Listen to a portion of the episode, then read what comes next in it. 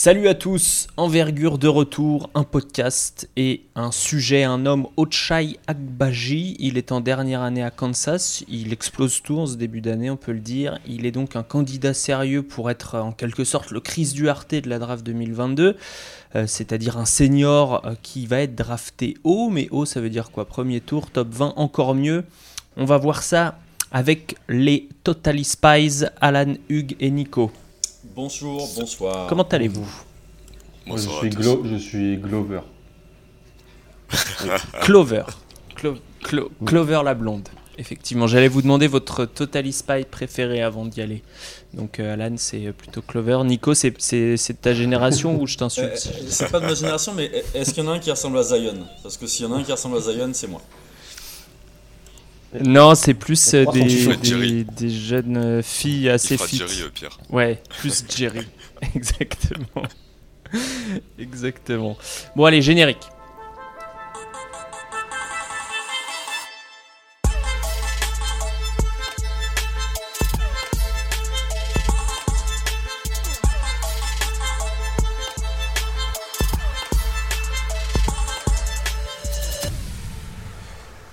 Alors, Ochai Agbaji.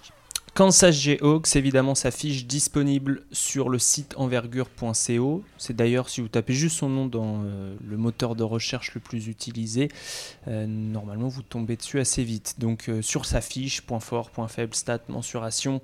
C'est donc un poste 2-3. Euh, il aura 22 ans l'année prochaine, mais c'est aussi un homme qui a une histoire. On commence par son histoire et c'est Hugues qui s'en occupe. Hugues, c'est à toi. Yes, bah écoute, comme tu l'as dit, Oshai Agbaji, donc euh, dernière année euh, à Kansas. Alors lui, il a grandi euh, Kansas City, dans le Missouri, donc juste à côté. Il a fait son lycée là-bas, c'était un prospect pas du tout référencé. Il est 2-3 étoiles, donc euh, pas du tout convoité avant son année senior. Euh, D'ailleurs, il commence le basket assez tard, ce jeune homme, puisque lui, il préfère le, foot, enfin le soccer, comme ils disent là-bas, dont le papa le pousse. Euh, et puis en fin de lycée, il explose, un peu comme cette année, il explose à Kansas. Il est recruté par Kansas, il y va. Première année, il doit, il doit redshirt normalement, et puis finalement, il y a une grosse blessure de monsieur Udoka Zubike qui était drafté au premier tour. Et donc, il finit par jouer un petit peu. C'est une révélation. Deuxième année, il joue un peu plus. Troisième année, il est en titulaire vraiment installé. euh, Deuxième, troisième option. Cette année, c'est le leader offensif et défensif. C'est le patron de l'équipe. C'est ça, une équipe où on trouve euh, une équipe qui fait partie des dix, des meilleurs du pays, on peut le dire, euh, Hugues, sans, sans trop s'avancer. Ouais, totalement. Ils sont classés dans le top 10. Ils ont une défaite pour le moment et ils sont bien partis avec des vrais joueurs référencés dans la Big 12, euh, du coup, qui est une high major. Est-ce que tu sais si Ochai Agbaji a des, des- son père le poussait vers le soccer? Est-ce que son père est un sportif? Est-ce qu'il a des sportifs dans sa famille? Ouais, bah le, le papa, du coup, euh, lui, lui a fait euh, pas mal de foot. Il y a joué euh, à l'université. Euh, et en fait, euh, il s'est arrêté parce qu'il a, il a vu qu'il avait du potentiel en deuxième année du coup de lycée.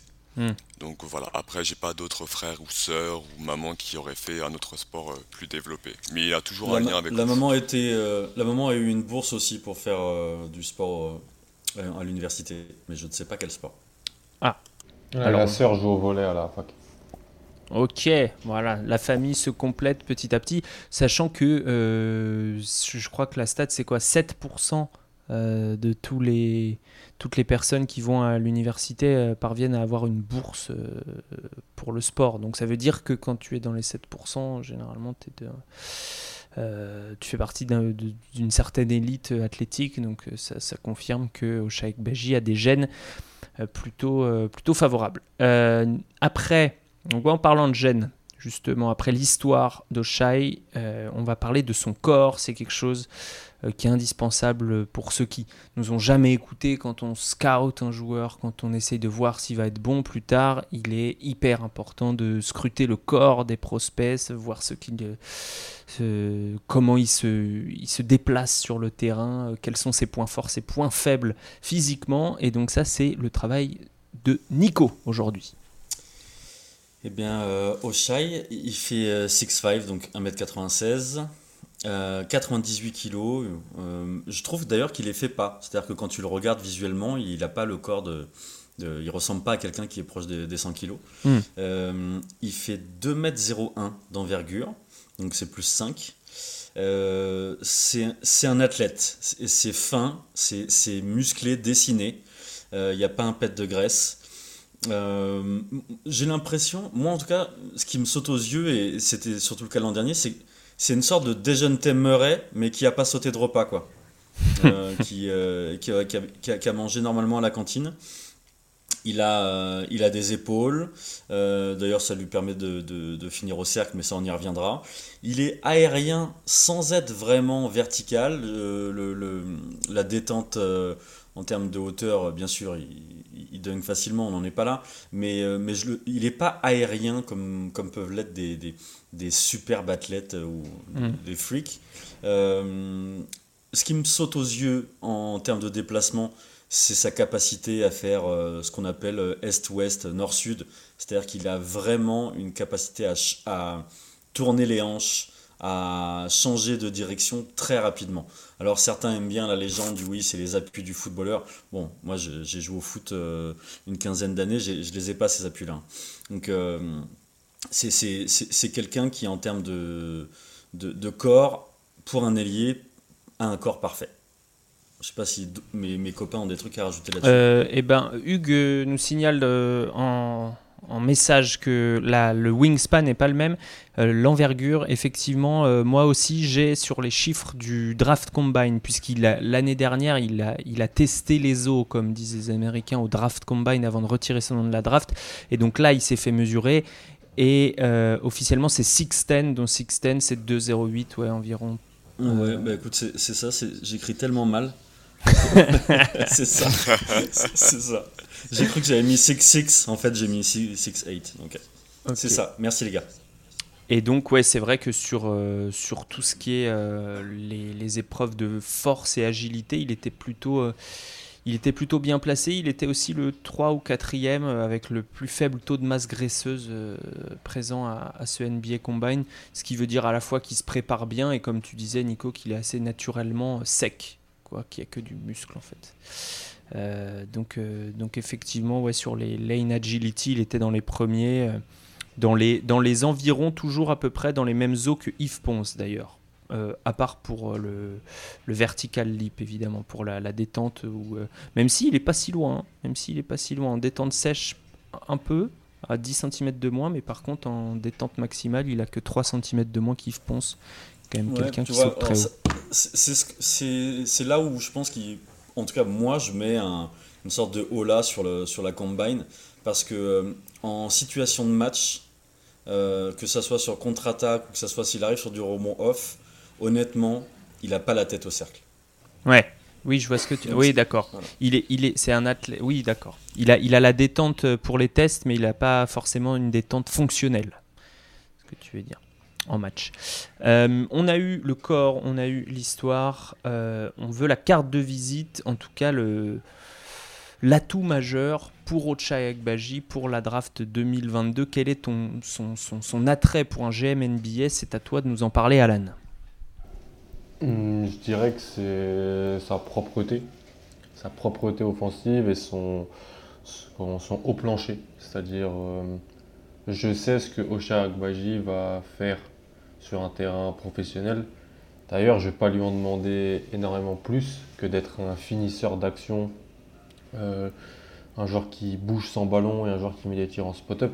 Parce que c'est. Il le fait déjà très bien à Kansas, même s'il a un rôle un petit peu plus important mais c'est pas un joueur qui devra vraiment, pour moi, changer son rôle quand il va arriver en NBA. Il n'a jamais fait plus de 11% de passes quand il était sur le terrain. Il n'a jamais eu un, un dribble suffisamment, je trouve, solide pour euh, porter la balle et être assez bon dans, cette, euh, dans, dans, la, dans, la, création de balle en main. Il va pas beaucoup sur la ligne. Par contre, ce qu'il fait très bien, c'est qu'il bouge sans ballon, euh, il propose des solutions en transition hmm. et il améliore son tir d'année en année. La progression linéaire sur le tir, elle est très bonne. Et cette année, il est à il est à 44% à 3 points sur un échantillon de 45 tentatives, en, sur 3 quarts de ses tirs qui sont du spot-up. Donc pour moi, c'est voilà, sa carte d'entrée, c'est un joueur qui, je pense, fera pas énormément de bêtises sur un terrain, un joueur qui est propre et qui a, je pense, un plancher pour tout de suite apporter dans une rotation. Très bien. Et ben voilà la carte, euh, la carte d'entrée euh, par, euh, par Alan. Effectivement, on a vu qu'il avait un corps déjà prêt. on a vu qu'il avait une, histoire assez linéaire aussi, comme tu disais. Alan, il s'était mis tard au basket. Hugues nous disait qu'il avait ensuite progressé petit à petit avec un, un petit leap en dernière année lycée. Puis le même visiblement cette année, en tout cas ce qui est en train d'arriver sur ces premiers mois. Donc ça c'était la première partie où on fait un peu la carte d'identité du, prospect, donc d'Oshai Akbaji. Vous avez à peu près les bases. Maintenant on va essayer de rentrer dans le détail, de savoir si, euh, bah, pour essayer d'estimer, euh, de visualiser où pourrait se trouver le joueur dans plusieurs années. Et pour ça je poser des questions, parce que moi j'ai pas pas vu autant de films que vous, mais j'ai un peu épluché les stats. J'ai un peu épluché les stats. Alors, stats avancées pour euh, Akbaji, il faut le dire, c'est quand même hyper solide, euh, que ce soit au box plus minus, donc c'est-à-dire est-ce que son équipe est meilleure avec lui que sans lui sur le terrain? Bah, Offensivement, c'est le troisième meilleur de toute la NCAA. Euh, sur une autre stat avancée qui s'appelle euh, Porpagatu, c'est un nom un peu barbare, mais bref, il est deuxième. Euh, c'est une stat qui prend en compte un peu tout, donc c'est des stats à prendre toujours avec un astérisque, mais généralement qui peuvent confirmer ce qu'on voit aussi à l'œil. et donc, je vais vous poser des questions sur des points qui m'interrogent, notamment son taux de lancer franc. Puisqu'on m'a décrit dans la première partie un joueur finalement assez athlétique, alors certes pas la tête au cercle, disait, disait Nico, mais quand même assez athlétique. Euh, taux de lancer franc 19%, c'est assez faible, voire très faible quand on regarde l'historique des joueurs draftés. Euh, et surtout, ça n'a jamais été plus haut dans sa carrière. C'est pas une anomalie euh, sur, euh, le, début de saison. Il a, il a toujours eu un, taux de lancer franc inférieur à un taux de lancer franc provoqué pardon inférieur à, 23%. C'est-à-dire que pour 4 tirs tentés, il tente un lancer franc s'il est à 25%. Et donc cette année 19. Est-ce que ça vous pose souci ce côté je ne vais pas beaucoup sur la ligne ou non? Bah, C'est par rapport à son jeu. Euh, euh, il, se sert pas beaucoup de son dribble au final. Il, il, provoque pas énormément, il le fait bien sûr. Mais, mais la base de son jeu c'est le tir. Donc du coup, euh, c'est pour moi c'est logique qu'il ne provoque pas beaucoup de fautes. Après, sur le pas la tête au cercle, Hugues est pas d'accord avec moi et c'est bien il faut, qu'on, faut, faut, faut, que tu le dises euh, en live. Moi, je, tu as vu, as vu des matchs aussi, on a le droit d'être en désaccord. Hein. Alors allons-y là-dessus. Oui, bien sûr, c'est juste que j'attendais mon tour, j'attendais mon petit tour.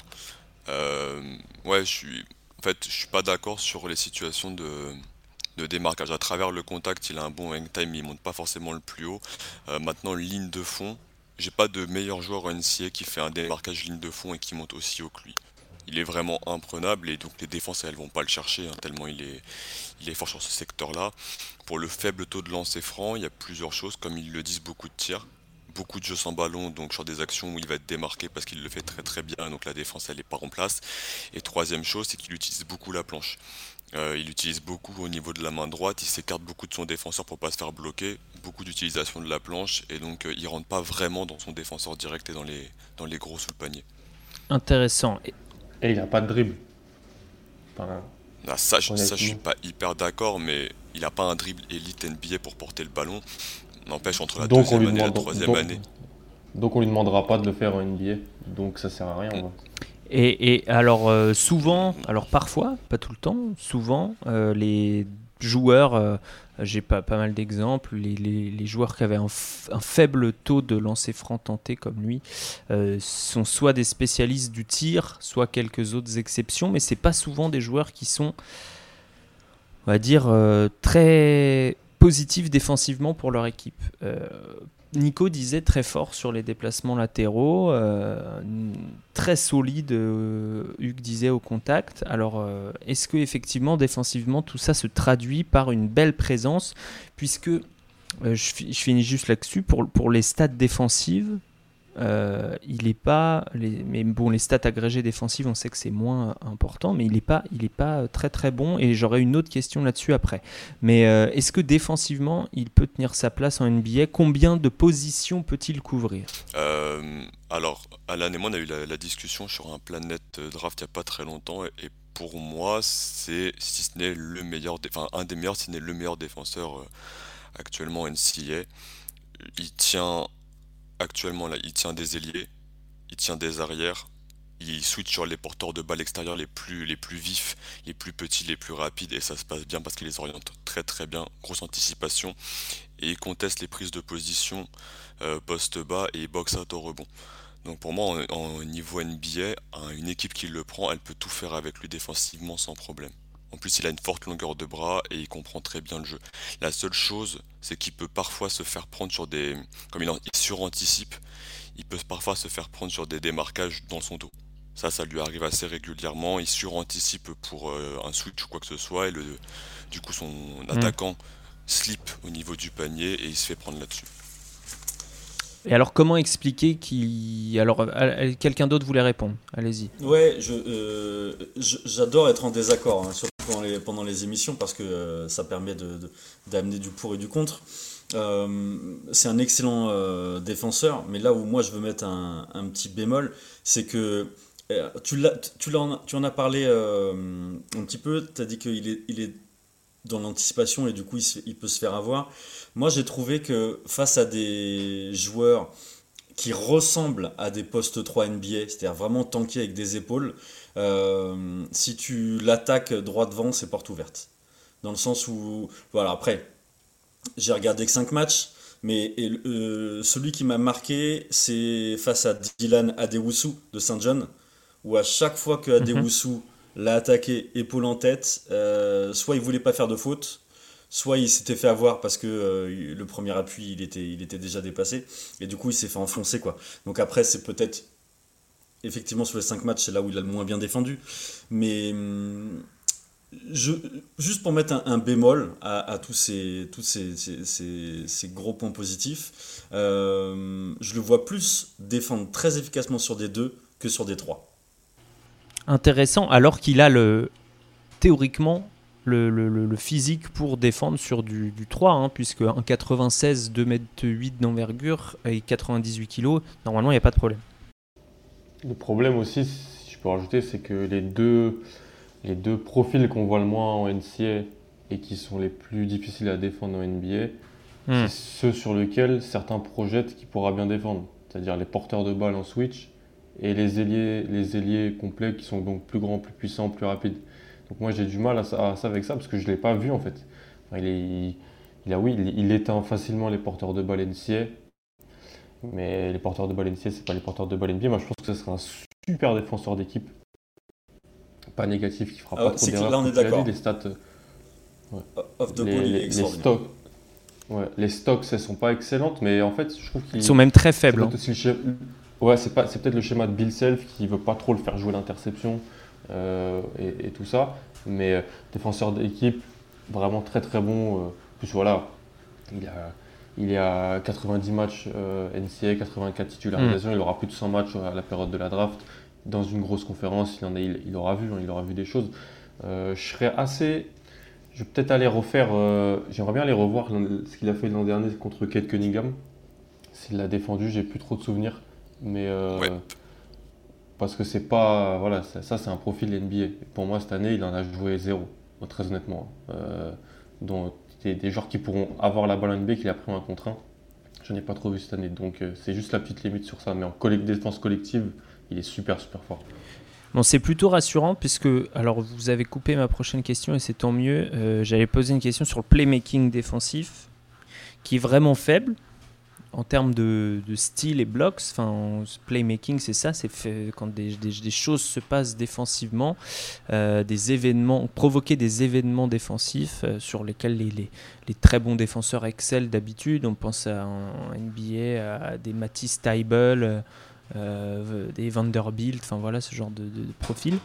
et quand j'ai fait une recherche par rapport aux, aux, personnes qui ont été draftées depuis, je sais pas, 10-15 ans, avec donc lui, il a moins de 2% de style et blocks. Je ne vais pas rentrer dans le détail sur ce que ça veut dire, mais en gros, les gens, les personnes qui ont été draftées et qui ont aujourd'hui un rôle en NBA, euh, généralement avec ces stats-là, sont des spécialistes du tir à 3 points. Quand je dis spécialistes, c'est vraiment des gens qui artillent, euh, certains avec succès, d'autres moins.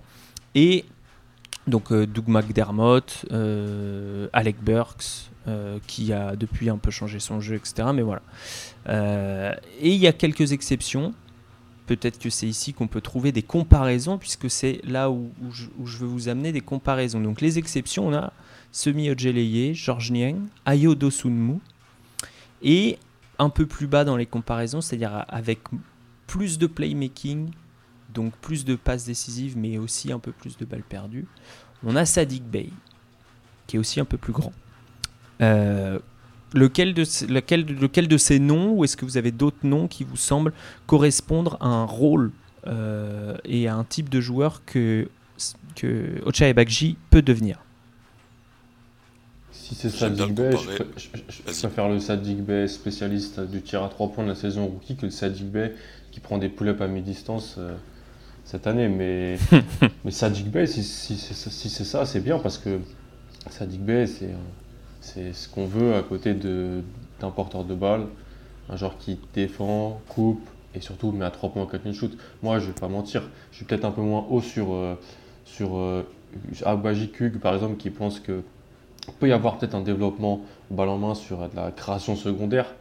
Moi, je, vois en lui un super soldat euh, qui mettra des 3, qui coupera et qui voilà, fera des, actions défensives. Je vois, je pense pas que le potentiel est si haut que ça, même si voilà, c'est un, un, late bloomer en high school et qu'il y a une production qui s'améliore d'année en année. Je pense que si c'est Sadik Bey, c'est très bien en fait, déjà. Mais du coup, c'est qui ce super soldat aujourd'hui? Euh, euh ah. Dorian Finney-Smith? Non, Ah, Dorian Finney-Smith, c'est très bien. Moi, j'aime bien la comparaison avec Tony Snell dans le dans le rôle qu'il pourrait avoir du vraiment du 3D et qui arrivait quand même assez physique, assez développé et qui lui pour le coup a pas confirmé derrière dans le ball handling, mais en plancher je pourrais avoir ça. Ok, intéressant.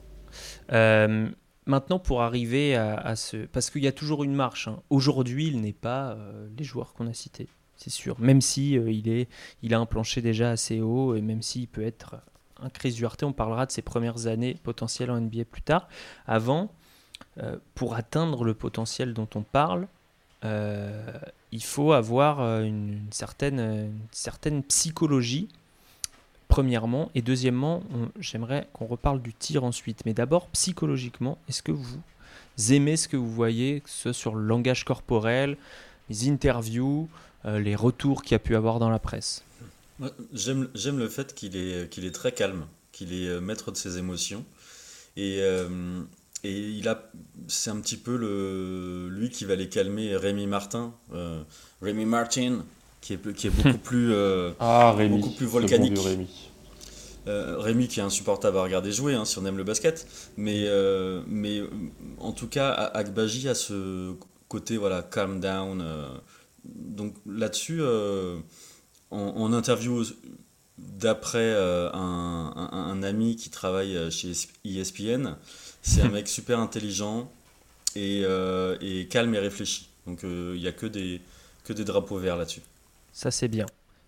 Alan, est-ce que tu as des choses à dire sur euh, le côté psy? Moi, moi j'avais peur que ça soit l'équipe de Rémi Martin, qui, était, qui est pour moi l'un des joueurs les plus. qui, qui était hein, depuis 2-3 saisons les joueurs les plus surcotés NCA à Arizona State. Alors oui, il faisait des stats et tout, mais ses équipes allaient nulle part et il était un peu mis en avant comme le gros, la grosse recrue transfert de, hmm. de, Kansas.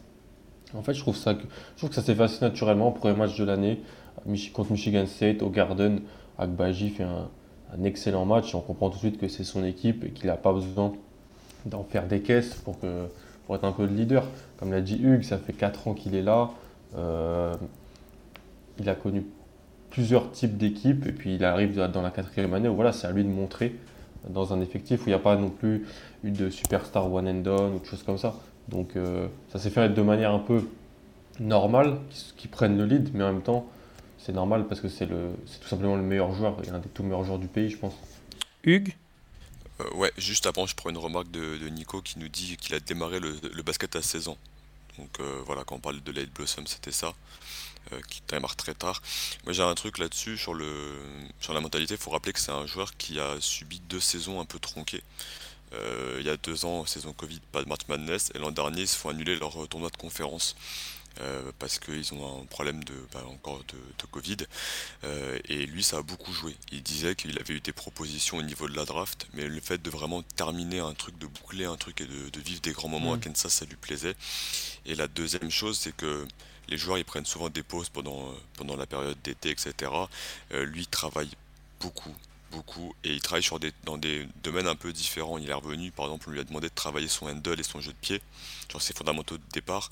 Bon bah voilà, il a fait du, soccer avec l'équipe euh, de Kansas pour vraiment s'entraîner là-dessus. Il y a deux ans, il demande de travailler son tir. Bon bah il, passe son été à bosser sur son tir. Donc c'est un énorme bosseur. Hmm. Merci pour la transition sur le tir. Euh, on parlait de son futur rôle en NBA.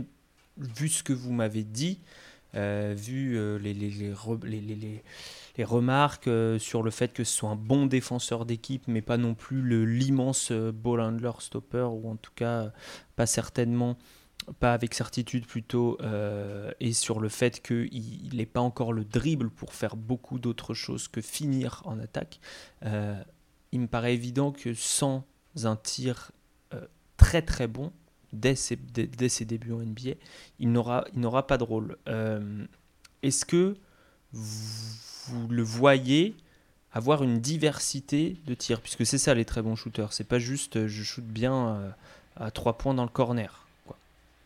Ah, c'est la question entre le, quand tu es un role player ou, quand tu es un, un, des trois ou quatre joueurs d'une équipe qui, a de grosses ambitions. Et c'est la marche la plus délicate. Euh, pourquoi je disais l'an dernier que Kate Cunningham était pour moi un meilleur shooter que Corey Kispert ou d'autres, c'était dans la diversité des tirs. Parce que c'est beaucoup plus dur de, prendre des, tirs en sortie de dribble. Je, pense, hein, j'ai une très très faible expérience de basketteur, mais euh, que, de, prendre des catch and shoot. Euh, d'ailleurs, tous les catch and shoot ne se valent pas. Sortir d'un écran pour un stagger, c'est pas la même chose que se caler dans un coin à 45 degrés et recevoir la passe en transition, par exemple. Ça, c'est à noter. Hmm. Euh, je trouve quand même qu'il y a une meilleure diversité de tirs qu'avant dans les catch and shoot. Il peut en faire plusieurs. Euh, il y a, il y a des flashs de pull-up à mi-distance aussi, qui sont assez intéressants, même si les stats à mi-distance ne sont pas exceptionnels. Parce que j'ai trouvé 35% moi cette année à mi-distance, 11 sur 31, ce qui n'est pas exceptionnel. Donc ça c'est un axe de travail, mais en même temps il ne prendra pas de mi-distance à NBA je pense. Donc, euh, hmm. c'est une très bonne question et je pense que ça va être le travail. Quoi. Carrière, 69% au lancer franc. Mais il a, il a, beaucoup progressé. En fait, il y avait un, vrai travail mécanique entre la deuxième et la troisième année, avec un geste beaucoup plus fluide, euh, beaucoup moins cassé au niveau du coude aussi. Donc euh, voilà, gros travail mécanique là-dessus. Alan, il le dit, il y a de, de l'évolution dans la prise de tir. L'année dernière, on voyait presque que du catch and shoot. Cette année, on a catch and shoot en, enfin, en fin de chaîne, on a catch and shoot en transition, il les prend, on a tir sous pression, et comme il est en difficulté main gauche, on a beaucoup, euh, il y a un pic qui vient pour lui, je dribble un dribble main gauche et ensuite je prends un pull-up à 3 points, ce qu'on voyait pas du tout avant. Nico, sur la, pardon, ah oui. sur la variété, pardon, sur la variété de tir ou tu as une autre question? Euh, J'ai une autre question, mais fais. Vas-y, vas-y. Si tu as des choses à dire sur la variété de tir. Bah, pour compléter, euh, tu, parlais de est-ce qu'il sera euh, capable de prendre euh, tout type de tir. comme Hugues le disait, il a démarré le basket en 2016. Ça veut dire que ça fait 5 ans qu'il joue au basket. on a vu la, manière dont il a pu progresser sur, sur, sur, son tir. Aujourd'hui, après écran, tir après écran, il est vraiment efficace, comme l'a dit Hugues, en transition. Par contre, après dribble, euh, il peut y avoir des sacrés écarts. Donc euh, le point d'interrogation par rapport au tir, c'est ça. S'il est capable d'en prendre euh, après dribble et d'être aussi efficace que sur les autres situations, eh ben, on, aura, on aura un shooter avec un corps d'athlète. là où avant, quand on pensait shooter, on pensait à Steve Kerr. Oui, Steve Kerr, Mark, Mark Price. Là, on en est quand même extrêmement loin. Mais mine de rien, dans le registre, il, il peut devenir euh, une sorte de, shooter unidimensionnel. Très bien. Alors, euh, j'enchaîne avec toi, Nico. Drafté, oui, non. À quel niveau à peu près, euh, vu son plancher plafond? Je, je, draft pour l'instant dans, mon, dans, mon, dans, mon, classement très secret. Il est entre la 20 et la 30e place. selon l'humeur que j'ai le matin en me levant. Mais late first round, en sachant la marge de progression, en sachant ce qu'il est capable de faire, pour moi, il est prêt à jouer, il n'est pas prêt à devenir ni un primary ni un secondary ball handler pour l'instant, mais il est prêt à rendre service euh, à, une équipe. Donc euh, fin de premier tour pour moi. Alan. J'ai rien de plus à dire. Euh, Nico a dit tout ce que je pense. Entre 20 et 35, j'allais dire. Mais ouais. Ok. Hugues. Exactement la même chose. Bah, je vais m'enflammer. Moi, je le monte un peu plus. Il va être, il peut atteindre ma border loterie, fin de ma loterie, pour une équipe un peu plus prête parce qu'il progresse chaque année.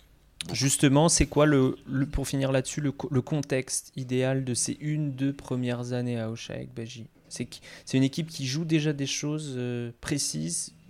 C'est quand même une équipe qui euh, est un peu dans le ventre mou et qui a un peu de place dans, son, roster. Est-ce qu'il va être capable de compétitionner, pour euh, dire comme Benoît Lelièvre qu'on salue, pour, pour des places dans un roster face à des joueurs qui sont déjà en NBA depuis 2, 3, 5 ans? Physiquement, il est prêt pour le, pour le faire. Pour moi, le contexte idéal, c'est un contexte où il, peut jouer. Parce qu'on l'a dit, 50 baskets, si on veut continuer à le voir progresser, il va falloir qu'il joue. Alors, s'il est dans une très grosse équipe, ça sera peut-être par de la G-League. Euh, mais en tout cas, il, va lui falloir du temps de jeu sur le terrain. Euh, les entraînements, c'est très bien, mais pour, passer un palier, il faut, être sur le terrain. Regarde, t'as les, as les Celtics qui veulent du 3D. Moi, je trouve ça très bien. Euh, les Sixers, les Cavs, les Knicks. Il y a plein d'équipes qui vont chercher son profil. Une équipe où il y a déjà des stars un peu en termes de ball handling. Et lui, il peut se développer progresser là-dedans. On a, ah, donc pas les Knicks alors. Il faut une équipe qui veut ah. gagner. Waouh, come on, parce que Ben il est pas là, c'est pour ça que tu te permets. Je pense qu'il est d'accord avec moi, c'est ça le pire. Mais euh... ouais, bah, le contexte. Je pense par contre que dans tout type d'équipe, a besoin de joueurs comme ça, très honnêtement. Tout, dans tout type d'équipe, il peut faire du, du lien et apporter. Euh, parce que même, s'il si, même si voilà, il tombe dans une équipe qui a un deuxième choix au premier tour et qui veut développer des porteurs de balles très jeunes, bah, il aidera à côté parce qu'il est un peu plus âgé, parce qu'il pourra m'aider parce qu'il peut vivre sans le ballon. Je dis pas que c'est le meilleur contexte, mais je pense que dans tous les contextes, il peut voir 15 minutes en NBA l'an prochain. Je pense. Alors peut-être pas, voilà, Brooklyn, euh, ces équipes-là, mais dans 25 des 30 équipes, je pense qu'il peut voir sa quinzaine de minutes. Ce sera la conclusion. Ochai Akbaji, c'était donc notre podcast sur le joueur de Kansas. On rappelle que sa fiche est sur notre site envergure.co. Merci Alan, Hugues, Nico. Euh, on vous retrouve toutes les semaines sur le site aussi pour des articles. Euh, voilà, d'ailleurs, il y a un scouting report de Baji euh, très complet sur le site écrit par Hugues.